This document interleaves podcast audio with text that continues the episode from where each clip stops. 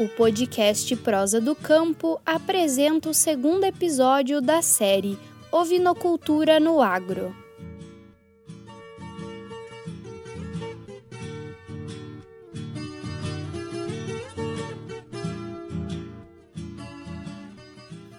No episódio anterior, percebemos que a ovinocultura é, em geral, uma área que exige dedicação mas que também pode ser uma atividade que traz grandes benefícios econômicos, independente da região que está sendo trabalhada. Para entendermos quais os principais cuidados que os criadores de ovinos precisam ter e quais são as doenças e parasitas que mais acometem os rebanhos, conversamos com o médico veterinário, doutor em sanidade e reprodução animal, Joabel Toneloto dos Santos, que atua no Instituto Federal Farroupilha de Frederico Westphalen. O veterinário nos contou que a verminose é um dos maiores problemas, tanto regional como nacional. Ele explica.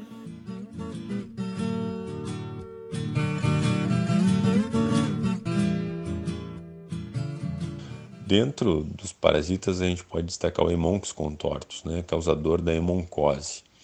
É, ele se alimenta primariamente de sangue e causa uma gama de prejuízos, como perda de desempenho, perda de peso, anemia, falha no desenvolvimento e até mesmo morte desses animais. Obviamente que esses prejuízos não estão restritos somente a isso, né? Também estão restritos aos gastos relacionados com a aquisição de antiparasitários e a utilização desses antiparasitários com os manejos necessários para aplicação com os animais. Outra parasitose gastrointestinal de relevância é a hemeriose, muito ligada a eventos estressantes né, nos animais, principalmente animais jovens, ou seja, é, ligados ao desmame desses animais jovens, onde esses animais são retirados né, da mãe, então tem um evento de estresse na vida deles. Geralmente esses animais são, uh, são juntos, né, são colocados em sistema de confinamento muitas vezes, então isso acaba diminuindo o status imunológico desses animais e acabam tendo surtos né, do parasita chamado Iméria, que causa uma diarreia bastante severa. Tá? Eu destacaria esses dois, dando principal destaque ao Hemoncus contortus, né, causador da hemoncose, que são conhecidas como verminoses de uma forma geral pelos produtores.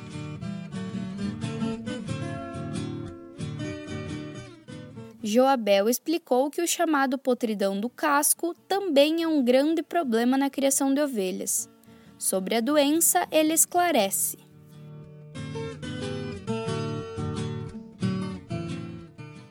Outra doença a se destacar é a chamada futirute ou podridão dos cascos, ou mais conhecida também como manqueira. Muito frequente no estado do Rio Grande do Sul e ligada a questões ambientais.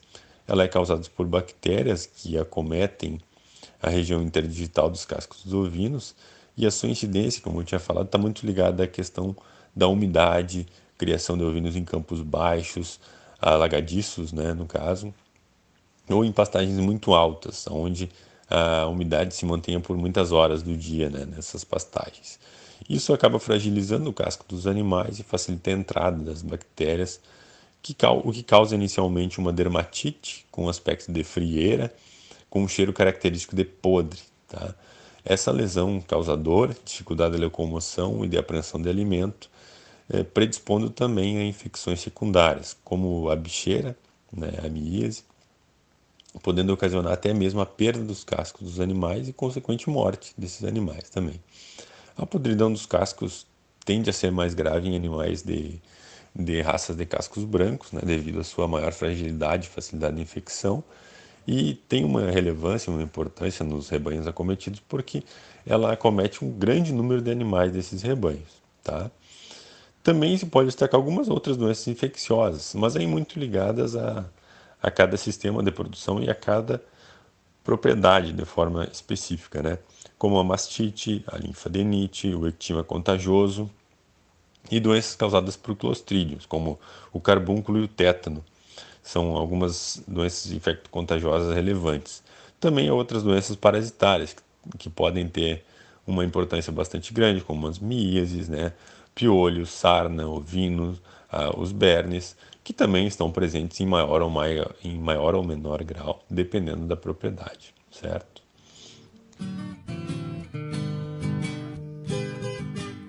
Para auxiliar na redução desses problemas, pedimos quais os cuidados básicos que os produtores precisam ter na propriedade com o rebanho do ponto de vista sanitário. O veterinário fala sobre.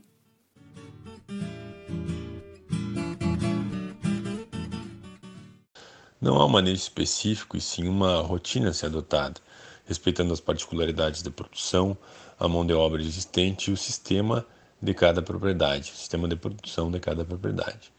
A revisão frequente dos animais, observação do estado geral, casqueamento periódico e monitoramento da verminose são ações necessárias na ovinocultura. Uh, o monitoramento da verminose, que é uma das principais doenças, né, se não a principal doença da ovinocultura, uh, pode ser realizado através da contagem de ovos por grama de fezes. Esse monitoramento é importante porque ele norteia a utilização de, de um princípio ativo correto e também né, é importante que esse princípio ativo seja utilizado de uma maneira correta. O que acontece? A maioria dos produtores né, pensam eh, no tratamento antiparasitário né, de uma forma curativa, sempre, e por vezes esquecem que eh, os parasitas em um certo tem um grau de resistência já a esses tratamentos antiparasitários. Então, uh, por vezes a eficácia, né, dos desses princípios ativos já está comprometida. E ao mesmo tempo os produtores esquecem de um de, uma, de medidas, né, de manejo, de forma geral. Essas medidas de manejo vão desde a categorização animal, ou seja, separar esses animais de acordo com a categoria, com com a idade desses animais. Também é importante frisar medidas de manejo como a rotação de pastagens, né, a utilização de pastagens cultivadas, as roçadas. Esse chamado controle ambiental também pode ser maximizado através da, da melhoria estrutural da propriedade, com a construção de um galpão elevado com piso ripado, chamado de aprisco, onde geralmente esses animais passam a noite. O aprisco, além de abrigo para os animais, serve para diminuir a taxa de infestação das pastagens com ovos e larvas e, consequentemente, diminuir a reinfecção desses animais, também ajudando muito no controle né, dessas doenças gastrointestinais.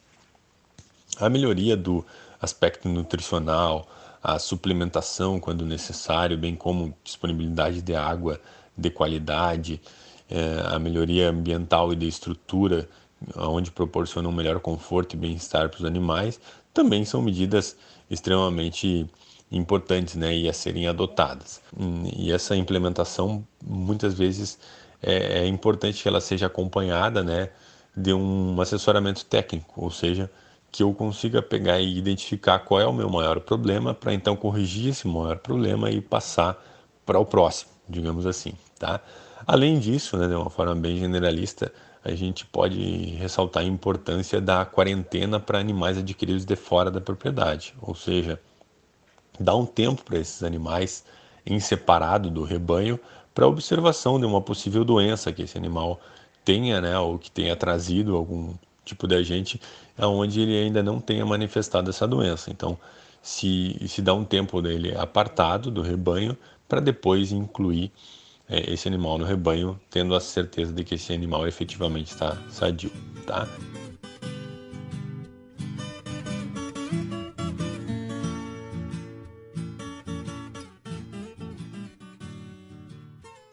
Ele também fala sobre as vacinas obrigatórias ou preventivas para esses animais e que elas variam de acordo com os problemas sanitários da propriedade da região.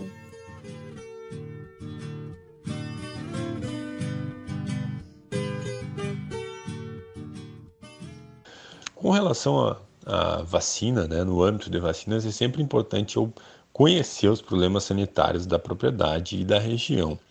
Mas a gente pode destacar, né, algumas, algumas vacinas não obrigatórias, vacinas preventivas, como as clostridioses, por exemplo, né, a vacina contra as clostridioses. A gente vai dar um, um ressaltar especificamente é, o tétano né, e o chamado carbúnculo, onde acomete muitas vezes animais jovens. O tétano está ligado a manejos como a esquila ou a tosquia desses animais, a, o corte da cola dos animais muitas vezes. Então é sempre importante que o rebanho esteja imunizado. É, obviamente que é, essas vacinas elas devem seguir um protocolo sanitário de recomendação. Geralmente as vacinas da clostridiose são aplicadas uma vez por ano em todo o rebanho, né, dando preferência a se vacinar as fêmeas prenhas. E aí depois nos animais jovens se vacina duas vezes, né, dose e reforço com intervalo de 30 dias, tá? É, também ficar atento a doenças que é, estão presentes na região, às vezes é, algumas regiões têm a presença de raiva, outras regiões têm a presença de de outras doenças infecto-contagiosas, como o ectima contagioso, como a questão do footroot também. É importante, se houver footroot, eu ter uma estrutura ou pensar numa estrutura para tratamento desses animais e isolamento desses animais também, né, dos animais acometidos.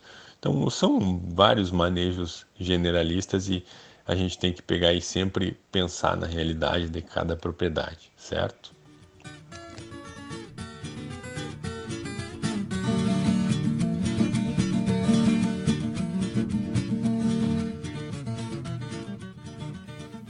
Na área reprodutiva, o veterinário fala sobre os cuidados que precisam ser levados em consideração.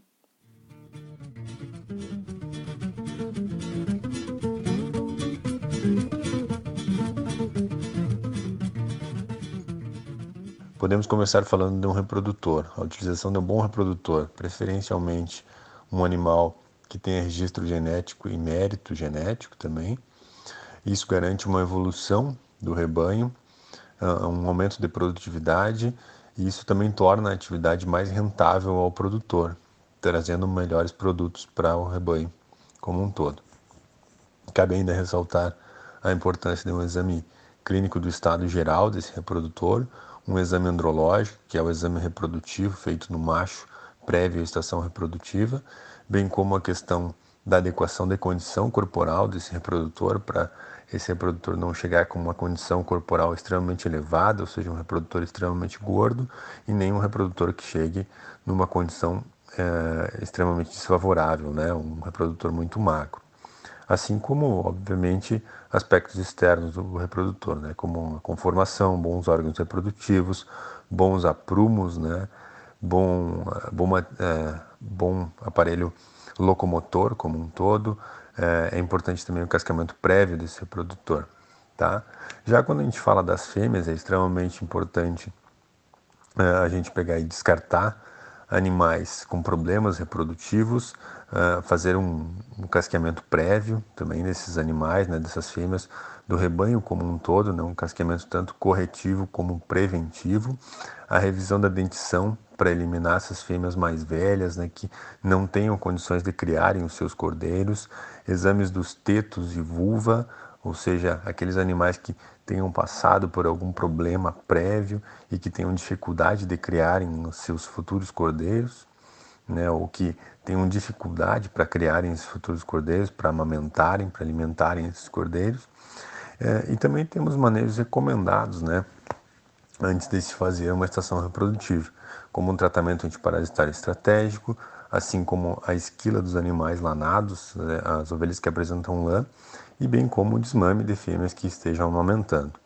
É, essa esquila, esse desmame principalmente, eles acabam garantindo uma condição corporal mínima para esses animais e é, asseguram que esses animais entrem nessa estação reprodutiva ganhando peso, o que consequentemente melhora o aporte nutricional indireto desses animais e faz com que essas fêmeas entrem na estação reprodutiva já em ciclicidade, né, ou seja, em condições de emprenharem, e esse melhor aporte nutricional faz com que essas fêmeas em geral tenham a capacidade de ovular em mais de um ócito, tendo a condição de terem mais de um cordeiro, seja, podendo aumentar a ocorrência de partos gemelares e trigemelares dentro do rebanho.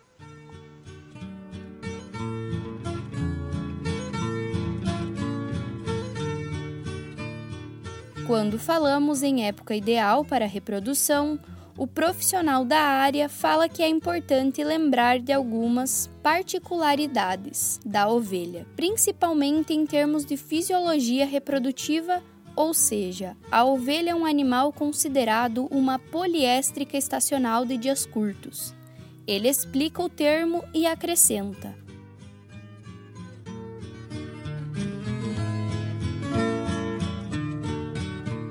O que é isso? É, preferencialmente ela demonstra se, ou seja, ela tem atividade reprodutiva quando as horas de luz do dia estão diminuindo. Bom, nessas condições, aqui na região sul do hemisfério sul, ou seja, no Rio Grande do Sul, frequentemente a demonstração desse uso do rebanho vai de janeiro a julho. Por que, que eu falo frequentemente? Isso varia muito né, em termos de raça, tá? de rebanho, né? Tem uma variação intra-rebanho mesmo, além da variação individual, obviamente. Em geral, em raças lanadas, a gente tem uma chamada estacionalidade mais marcada do que em raças deslanadas. Muito pela questão evolutiva, né? Raças deslanadas são mais adaptadas ao calor, então elas são criadas mais próximas e foram desenvolvidas mais próximas aos trópicos, né? Onde a minha variação de luz durante o ano é menor, tá? Então, geralmente as raças lanadas, elas têm essa característica de estacionalidade mais marcada e as raças deslanadas menos marcada.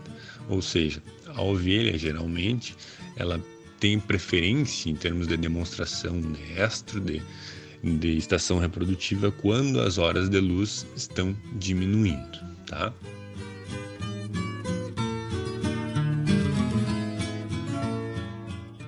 Joabel também explica por que o um método de reprodução mais utilizado aqui no estado é a monta natural.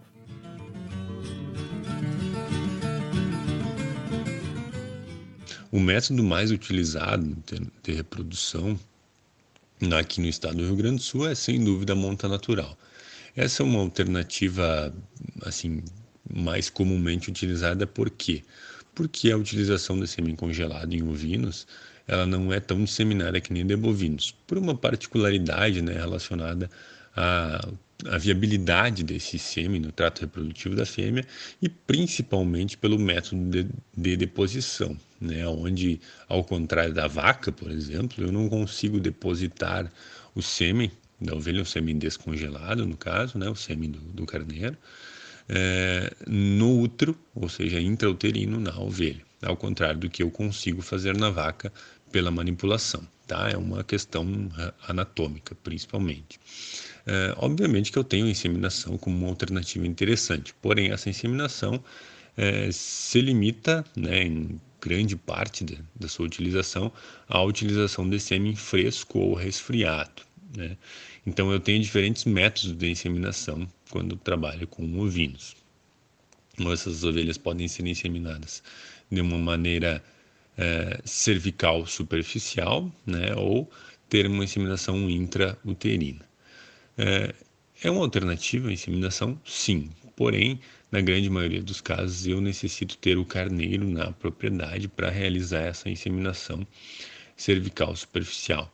Porque a inseminação intrauterina demanda de um método semicirúrgico, que já demanda né, da presença de um médico veterinário e de um, uma um procedimento cirúrgico, como o próprio nome diz, né, uma laparoscopia. Então, é um procedimento mais invasivo, né, e que, consequentemente, demanda de capacitação profissional, é, tempo, treinamento e custo. Tá? Mas a inseminação cervical superficial é bastante simples de ser feita, né? então ela demanda somente de um espéculo com fonte de luz e um aplicador de sêmen. Então, eu coletaria o sêmen do do carneiro na propriedade, fracionaria esse sêmen, né? Posso expandir também com um diluidor, fracionaria esse sêmen e inseminaria. Em geral, um salto de um carneiro insemina 20 a 30 ovelhas, tranquilamente, tá? Mas, é, é, volto a frisar, o método mais comum da reprodução é a monta natural, a utilização de carneiro, onde se utiliza um carneiro para cada 50 ovelhas, se esse carneiro estiver no auge da vida reprodutiva, for um carneiro adulto, né, já acostumado. Se forem carneiros mais jovens, a gente diminui essa proporção, usa um carneiro para 30 ovelhas, 40 ovelhas.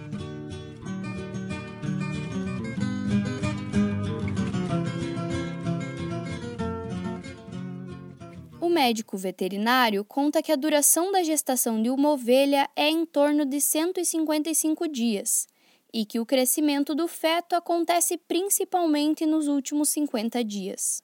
Além disso, as fêmeas têm um potencial reprodutivo precoce. Entretanto, ele adverte que existe uma variação de acordo com a raça, tipo do rebanho, aspectos fisiológicos e nutricionais. Por isso, é importante que os criadores estejam atentos para suprir as necessidades nutricionais dos animais. E antes de fazer a reprodução, buscar saber se o animal está atendendo todas as condições para que isso aconteça. E acrescenta: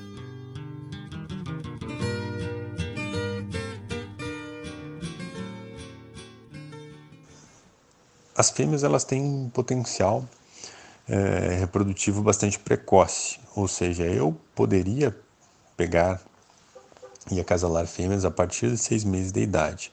Obviamente, né, que eu tenho muitas variações entre raças, né, eu tenho raças mais precoces, menos precoces, e isso influencia diretamente né, nessa, é, nesse início de vida reprodutiva. Eu tenho uma variação entre rebanhos, né, e eu tenho uma variação individual também, né, como em qualquer aspecto fisiológico. No entanto, o que, acontece? Esse é um potencial fisiológico, que nem eu falei, ou seja, para eu atender esse potencial fisiológico, eu tenho que dar todas as condições ideais, né? E aí eu falo principalmente em termos nutricionais, que é o que denota o desenvolvimento possível, né, para esse animal chegar a um peso percentual esperado para iniciar a vida reprodutiva. Então, o que, que acontece na grande maioria das propriedades? Eu acabo o acasalamento dessas fêmeas em torno de um ano, um ano e meio de idade. Então, essas fêmeas são expostas ao macho já com uma uh, com desenvolvimento, né, um pouco mais elevado. Já são fêmeas que se aproximam de um peso adulto, tá? No entanto, né, isso pode trazer um benefício em termos de menores problemas de parto, uma melhor habilidade materna, um, e, consequentemente, um desmame de um cordeiro mais pesado né, no futuro. No entanto, eu crio uma categoria de fêmeas improdutivas, né, e isso é extremamente ruim dentro de um sistema intensivo, porque são animais que não estão dando retorno. Né. Ah, além do que, se eu conseguir atender as demandas necessárias para pegar e acasalar esses animais o mais jovens possíveis, em torno de 6, 7 meses de idade, eu teria uma intensificação do meu sistema, né? eu tenho mais animais produtivos, consequentemente eu tenho uma produção maior de cordeiros e eu teria também uma intensificação em termos de melhoramento genético, né? que é, eu teria mais animais para vender e mais animais para selecionar. Lembro sempre né, que é, é o ideal fisiológico, né? essa idade extremamente precoce de 6 a 7 meses de se colocar fêmeas em reprodução nem todas as propriedades conseguem atender às demandas dos animais necessárias para que isso aconteça. Então, numa boa parte das propriedades, eu diria que na maioria ainda hoje, né, das condições de criação do nosso estado, principalmente, a grande maioria das fêmeas vão entrar em reprodução a partir de um ano, um ano e meio da idade.